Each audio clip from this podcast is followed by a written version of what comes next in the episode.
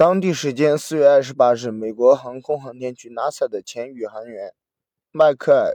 柯林斯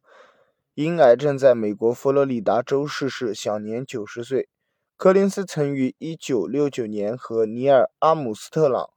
还有巴兹·奥尔德林乘坐阿波罗十一号成功登陆月球表面。他被称为是历史上最孤独的男人，因为当阿姆斯特朗和奥尔德林在月球上行走时，柯林斯独自驾驶着阿波罗十一号绕月飞行了将近二十八个小时。之后，柯林斯从 NASA 退役，并担任美国航空航天博物馆馆长，一直长达七年。他还曾经出版过自传的书籍。NASA 称其经历鼓舞着新一代的科学家、工程师、试飞宇和试飞员和宇航员。那么，这个阿波罗十一号，阿波罗十一号，它是美国航空航天局简称 NASA 它的这个阿波罗计划中第五次载人任务，也是人类历史上第一次登月任务。三位执行此任务的宇航员呢，就是刚刚介绍的那三位。那么分别是担任这个指令长的阿姆斯特朗。阿姆斯特朗我们特别熟悉，他被誉为是第一个啊留在月球上的这个脚印的这么一个人。那么他的那一句名言：“我的一小步却是人类的一大步”，也是家喻户晓的。以及指令舱的这个驾驶员啊，迈克尔。呃，柯林斯，也就是刚刚我们提到的这位逝世的宇航员，以及登月的这个登月舱的驾驶员巴兹尔德林，他们于这个一九六九年七月二十日呢，啊，首次登上了月球。啊，是另外那两位啊，这个柯林斯他是没有登上月球。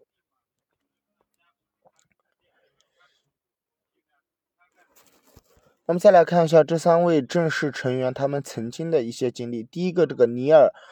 奥尔登·阿姆斯特朗，他曾经执行这个双子星八号以及阿波罗十一号任务啊的这个指令长。第二个，巴兹·奥尔德林，他曾经执行的这个双子号十二号以及啊这个阿波罗十一号任务的登月舱驾驶员。迈克尔·科林斯呢，则是啊曾经执行过这个双子星十号以及这个阿波罗十一号任务的指令和服务舱的驾驶员。此外呢，除了这三位正式的。成员以外，他其实还有很多替补成员和背后的支持团队。在替补成员当中呢，啊，我们简单介绍三位吧。那么他们这几位替补成员同样是接受着这个严格的任务训练，在主力成员以各种无法原因无法执行任务时候，就会暂时接替他们。啊，曾经有这个吉姆·洛威尔，那么他曾经执行这个双子星七号、十二号及阿波罗八号和十三号等任务。弗莱德·海斯呢，则是曾经执行过阿波罗十三号任务的这个登月舱的驾驶员；比尔·安德斯呢，则是指令舱的驾驶员。背后的支持团队来讲的话，他们是不接受任务训练的，但被要求能够在会议时候代替某位宇航员，并且要参与这个任务计划的细节推定。他们也曾经在任务被执行时啊，这个担任过地面的通讯任务。主要有以下几个人物，第一个是曾担任过、执行过这个阿波罗十六号任务的查尔斯·杜克和阿波罗十七号任务的罗纳德·埃万斯，执行过天空实验三号以及 STS- 杠九的这个欧文·加里·欧特，以及 STS- 五一杠 B 的这个唐林德，阿波罗十六号 STS- 杠四 STS- 五一杠 C 的这个肯·马利马丁利。还有曾经执行过 STS 四十一号杠 B 及 STS 三十一号任务的布鲁斯·麦克坎 德雷斯，还有执行过阿波罗十七号任务的哈里斯·施密特，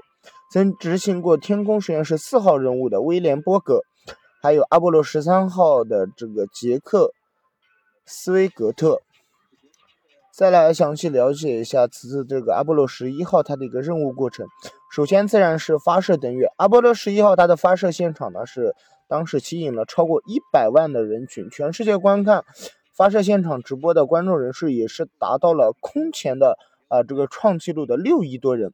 经查德尼克松总统他在白宫的这个椭圆形办公桌里啊也是观看了此次登月的现场直播。那么承载着阿波罗十一号的这个土星为五号火箭，它是于美国当地时间的一九六九年七月十六日的九时二十三分。那么 UTC 时间是十三时三十二分的时候，在肯尼迪航天中心呢发射升空。发射十二分钟后，飞船进入到地球轨道，速度达到了七点七六千米每秒，那也就是第一宇宙速度。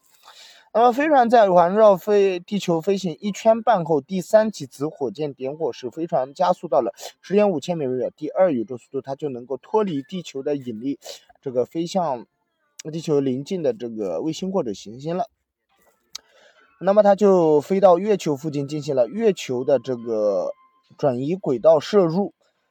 这么一个动作，那么让阿波罗十一号呢就正式进入到了地月轨道。三十分钟后，指令服务舱呢它从土星五号分离，并旋转了一百八十度，与第三级火箭内的登月转接器。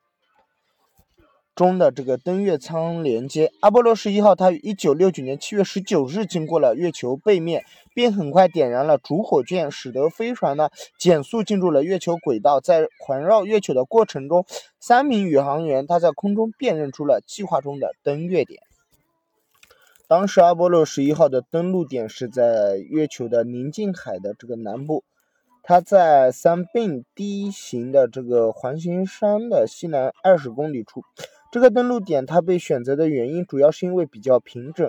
啊，主要来自于之前的这个游兵七号、游游骑兵八号，也就是这个 Ranger Eight，以及勘察加五号，以及月面的这个轨道器 Lunar Orbiter，他们这些宇航区所提供的信息，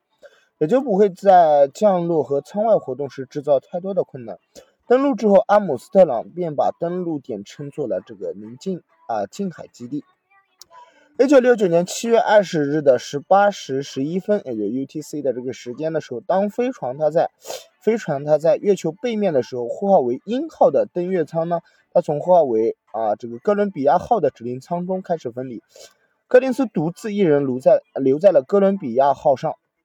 在鹰号呢这个垂直旋转时，仔仔细细的检查了一遍，以确保这个飞行器一切正常。检查过后。柯林斯做了一个简单的告别手势，两位多加保重，便离开了。柯林斯的任务是留在指令舱中并绕月环行，在以后的二十四个小时中，只能监测啊控制中心与鹰号之间的通讯，并祈祷登月一切顺利。如果鹰号发生意外，并且不能够从月面起飞的话，啊，当然这个可能性是特别大的，柯林斯呢就只能独自一人返回地球了。可见，这个当时柯林斯所承受的这个心理啊等压力都是特别大的。那么随后，这个阿姆斯特朗他和奥尔德林他们便启动了鹰号的推进器，并开始下降。他们很快意识到他飞过头了。他们向月面降落时，表面计算机过载的这个警报器开始响起。鹰号它在下降弹道中多飞了四秒，也就是说，登月点它会离计划西面。啊，这个若干公里远处才能够降落。导航计算机呢出现了若干次异常的这个程序警报。在休斯顿的约翰逊太空中心呢，飞行控制指挥官史蒂夫贝尔斯他面临着一个关键的一刹那的抉择，也就是终止登月计划。那么这也意味着整个飞行计划，因为嗯，这个飞行器上的燃料呢只够进行一次尝试。或者命令宇航员呢按照计划行动，不要理会登月舱计算机所出现的情况。威尔斯后来承认，他是凭着直觉允许阿姆斯特朗尝尝试登月的。那么重新开始注意窗外之后，阿姆斯特朗发现他们正处在一块岩石和一片硬地之间，计算机失灵导致他们飞过了这个预选的着陆区。而燃料也很快要耗尽了。此时，阿姆斯特朗便选择了手动控制登月舱。登月舱呢不断的下降，燃料呢开始耗尽。登月舱位于月面，大约在九米的时候，所剩燃料仅够于三十秒钟。阿姆斯特朗在遍布砾石和陨石坑的月面，冷静地找到了一处适合于着陆的地方，并驾驶着登月舱稳稳地降落在月球上。准确的登陆时间呢，是一九六九年七月二十日下午四时十七分四十三秒，啊，是这个休斯顿时间。阿姆斯特朗和奥尔德林互相看了一眼，会心的笑了。休斯顿飞行控制中心内鸦雀无声，大家都在静静的等待着。终于，他们听到了阿姆斯特朗的声音：“休斯顿，这里是近海基地，因着陆成功。飞行控制室中心顿时爆发出一阵强烈的欢呼声。在登月舱里，阿姆斯特朗和奥尔德林把手伸过仪表盘，默默地握了一下。登月过程中的程序警报是执行溢出，啊，这边意味着导航计算机无法在规定的时间内完成预定的任务。后来发现，溢出的原因其实是登月舱对接雷达，它在降落时没有关闭，使得计算机仍然监视并啊不再使用的这个雷达。由于在紧急关头的一句继续，史蒂夫·贝尔斯后来也获得了一枚总统自由勋章。降落后不久，在舱外活动准备开始之前，奥尔德林便通过无线电向地球念叨：“地球，地球，这里是登月舱驾驶员。我想利用这个机会，让所有正在聆听这则广播的人，不论他们是谁或在哪里，静下来回顾一下过去几个小时间所发生的一切。”并以他或者他自己的方式表示感恩。God bless me。作为共济会的成员，这个奥尔德林接下来也进行了圣餐礼。奥尔德林将他所进行的圣餐礼严格保密，甚至都没有告诉他的妻子，因为阿波罗八号宇航员他在月球轨道中念的《创世纪》，使得航空航天局被无神论者麦达林、麦啊莫里、欧克尔等人起诉。啊，当时发生了这样一件事：登上月球。一九六九年七月二十一日二点五十六分 UTC 时间，鹰号降落六个半小时后，阿姆斯特朗他便扶着登月舱的这个楼梯踏上了月球，说道：“这是我个人的一小步，但却是人类的一大步。” That's one small step for man, one giant leap for Mankind，奥尔德林不久也踏上了月球。两人在月表活动了将近两个半小时。他们使用升钻机取得了月星标本，拍摄了一些照片，同时也采集了一些月样啊月表的这个岩石标本。踏上月球前呢，宇航员他们通过鹰号。舱的这个六十度环域的三角形舷窗，对着陆地呢进行了这个观察，以确认安放这个阿波罗计划初期的这个核科学实验组件，也就是 EASEP 和一面美国的国旗位置，加上舱外活动必须的这个准备，消耗时间呢超出了计划中的两小时。最开始是阿姆斯特朗无法顺利的背负生命保障系统背包，也就是 PLSS 通过舱门。据另外一名资深月球漫步者这个约翰杨约翰杨称呢，阿波罗登月舱曾经进行过改造，以适应一个较小的舱门，而这个生命保障系统背包却没有随之改进。进出的困难也使得宇航员的这个心率几个最高纪录都集中在出入登月舱的时候，因为胸前安装的这个遥控的单元阻隔，阿姆斯特朗看不到自己的脚步。在他从缓，在他缓缓地从登月舱的九级楼梯爬下的过程中，阿姆斯特朗拉动了一个地形的这个拉环，释放了这个折叠状安置于鹰号侧壁上的一个叫做模块化设备组合的设备，并同时激活了电视摄像机。首次登月使用的是这个慢扫描式的电视与商业电视的结合，即画面先放映在特殊的显示器上，之后由一啊，台这个普通电视摄像机对着这台啊显示器拍照，这种中断的拍摄方式大大降低了画面的质量。画面信号首先由于美国境内的这个金石升空的通讯中心所接收，但位于澳大利亚的金银花溪跟踪站却获取的信号保真度更高。几分钟以后，信号转接到了灵敏度更高的澳大利亚帕克斯射电望远镜。尽管直播遇到了许多技术和天气的困难，首次月面舱外活动模糊的画色还是向全世界至少六亿人进行了现实的直播。虽然这段视频存世啊数量很大，但保存于美国 NASA 的这个原始扫描啊原版的录像却在一次日常洗带操作中被毁。所幸。文档记录的副本最终在月球直播啊登月直播的一个地面接收站，也就是澳大利亚的这个帕斯被找到。描述过月面的灰尘之后，啊，这个月面灰尘是极细，而且几乎都是粉状。阿姆斯特朗便走下登月舱的支脚，开始了人类对另外一个星球的探索。作为阿波罗系统工程性的实验品，阿姆斯特朗首先对阿波罗十一号登月舱进行了拍摄，以供工程师对登月舱降落以后的情况做出判断。之后，他使用了安装在一根啊这个钢子砖头的采样。再进行了应急的土壤采样，并将样品啊袋呢折到了右侧大腿的储物袋中。接下来，他从模块化组合设备中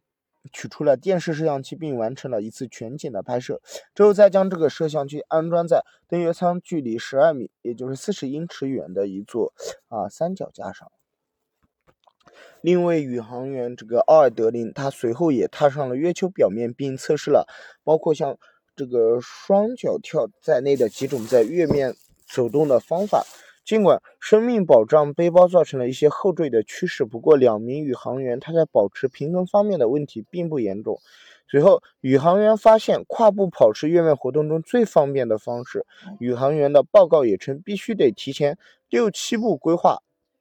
移动方向。因为月面啊，这个细腻的土壤呢很滑。奥尔德林的报告还提到，在从阳光走入阴影的过程中，太空服内温度没有变化，但是头盔它在阳光下的感觉比阴影中它是要暖和的。在月球上安放好美国国旗之后，宇航员们与美国总统。当时的这个美国总统查理德尼克松通了电话。这次电话交谈呢，被尼克松称为从白宫打出的最具历史性的电话。尼克松原本准备在电话上做一个较长的演说，不过时任驻白宫的这个美国国家航空航天局阿波罗十一号联络员弗兰克博士，啊，弗兰克博尔博士，啊。他说服了尼克松，最终将这次通话进行了这个缩减，以表示对肯尼迪登月遗憾的尊重。宇航员们他在月球表面安放了阿波罗计划初期的这个科学组实验。啊，刚刚也提到，那其实这些实验仪器中主要包括的是一台被动式的地震仪和一台激光测距的反射器。之后，阿姆斯特朗他在距离登月舱一百二十米的位置对东部环形山的边缘呢进行了拍照，同时奥尔德林取出了两根这个岩芯。取样过程中，他使用的是地质锤敲机。钻针，这是整个阿波罗十一号任务中第一次使用地质锤。随后，两名宇航员呢，使用锤子和带有爪的碳杆呢，进行了这个岩石标本的收集。因为许多工作时间都超出了预定的时间，所以宇航员呢，不得不中途停止了记录标本的工作。这是，控制中心用密语警告阿姆斯特朗，要啊，他的这个代谢率过高，必须慢下来。不过，因为舱外活动的总体代谢率低于预预期，所以任务控制中心最终呢是允许这个宇航员将舱外的活动延长至十五分钟。那么到这里的话，整个登月活动就基本结束了，开始进入离开月面的工作。奥尔德林他先爬上了这个登月舱，之后两名宇航员一起用一种叫做月面器采纳这个传送带来的扁平索滑轮装置。呃，费力的将这个拍摄的胶片和两个装有二十一点五五公斤月面样本的盒子运进了登月舱。阿姆斯特朗随后跳上爬梯的第三级，并爬进了登月舱。为了减轻登月舱上啊身体的重量，以返回绕月轨道，两名宇航员他们在转换到登月舱的生命保障系统后，开始将宇航服上的 PLSS，也就是便携式生命保障系统背包，以及月面套鞋和。相机、其他一些设备抛弃在月面上之后，他们重新对月舱加压，接着就去睡觉了。在进入客舱时，阿尔德林不小心啊破坏了这个解除上升级发动机保险的开关。最初人们担心没有这个开关将无法点燃引擎，以至于把宇航员困在月球上而无法返回。幸运的是，这个开关用一个圆珠笔就可以打开。如果不是这样，宇航员他们就得重新设置登月舱的电路，以点燃上升级的发动机。在大约休息了七个小时以后，指挥中心叫醒了两名宇航员，并指示他们进行回舱准备。在经过了两个半小时，UTC 的时间达到了十五点五十四分时，他们乘坐鹰号上升及离开月面，回绕呃返回绕月轨道，并指示呃这个哥伦比亚号上的指示舱驾驶员迈克尔·柯林斯会合。随他们返回，还有二十一点五五公斤的月面样本。在月面上的两个半小时左右的时间里，宇航员们放置了许多科学仪器，比如像这个月面激光测距实验使用的反射器阵列等。他们留在月面上的还有一面美国国旗和一个纪念碑，纪念碑是安置在登月舱下级的这个楼梯上，以及啊，在这个纪念碑上还画有两幅世界图像，东半球和西半球，还有题有字、宇航员的签名以及查理德尼克松的签名。纪念碑上的题字为：“公元一九六九年七月，来自地球的人类第一次登上月球，我们为全人类的和平而来。”登月舱上升级的影片记录显示，在起飞阶段时，放置呃在离下级的二十五英尺，也就是七点六米处的美国国旗，被上升发动机喷出的气体猛烈的吹动。随着降落的场慢慢的离开视野，旗子似乎已经倾倒。但是是否倾倒时还都不确定。但根据奥尔德林的说法，登月舱上升级和下升级下降级分开的时候，我当时正盯着电脑，尼尔正看着高度表。当时我还是看了一眼，发现旗子倒了。在阿波罗十一号之后，所有的登月飞船放置在月面的美国国旗都至少离开登月舱一百英尺，以避免被上升的发动机所吹倒。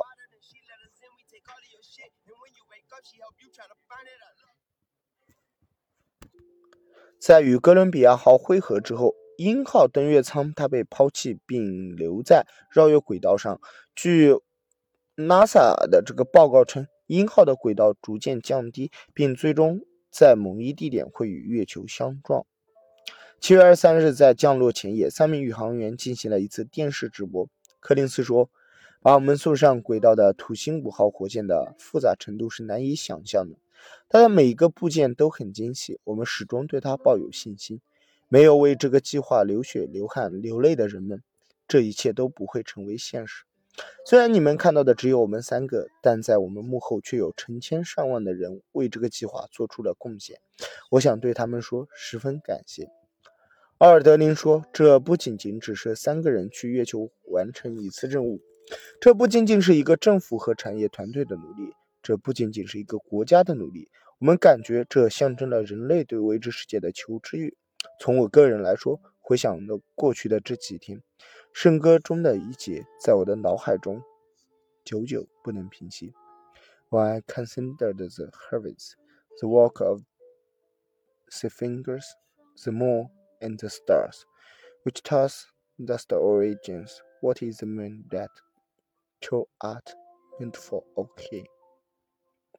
阿姆斯特朗则总结道：“这次飞行的责任是历史赋予的，是科学先驱们赋予的责任，是美国人民的意志所赋予的，十四个部门和他们委员会所赋予的，是制造了火箭飞船、哥伦比亚号、鹰号和舱外活动单元，包括宇航服和背包，也就是我们在月面上的这个小飞船，是制造了这个公司和产业团队所赋予的。”我们感谢建造、设计、实验飞船并为之付出努力而发挥才智的所有美国人。今晚，我们特别感谢他们。愿上帝保佑所有收听、收看我们直播的人。这里是阿波罗十一号，晚安。宇航员们于1969年7月24日返回地球，并受到了英雄般的欢迎。他们的降落点是在北纬13度19分，西经。一百六十九度九分，维克岛以东两千六百六十公里，即一百四一千四百四十海里处，或者是在说约翰休斯顿环礁以南的三百八十公里，二百一十海里处，距回收船大黄蜂号二十四公里十五英里处。在降落了大约一小时后，宇航员们被回收直升机发现。之后，宇航员们进入了一个用。隔离设施的拖车，尼克松总统亲自登上了回收舱，欢迎宇航员们返回地球。为避免从月球带来的未知病原体，阿波罗十一号的成员在返回地球后，他们会被隔离。但是被关了三周之后，拖车中一周，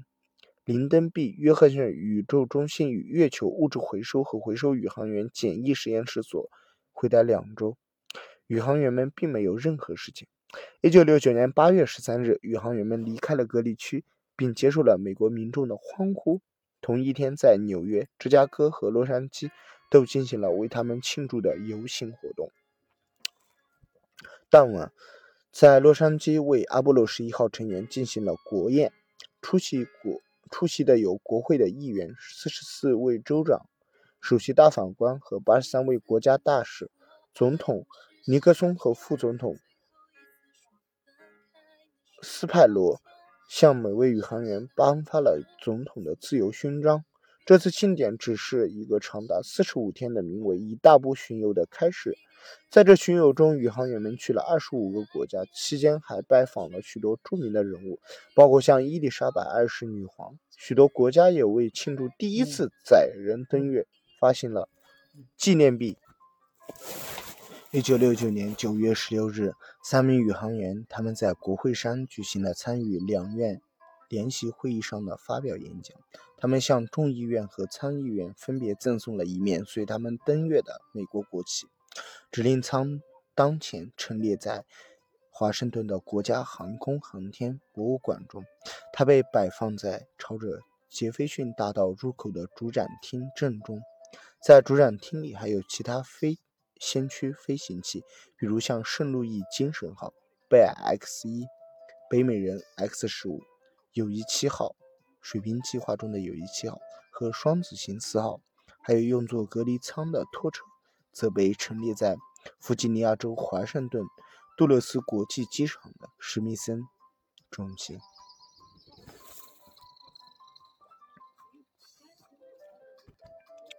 故事已经结束，但是精神永不终止。感谢大家收听。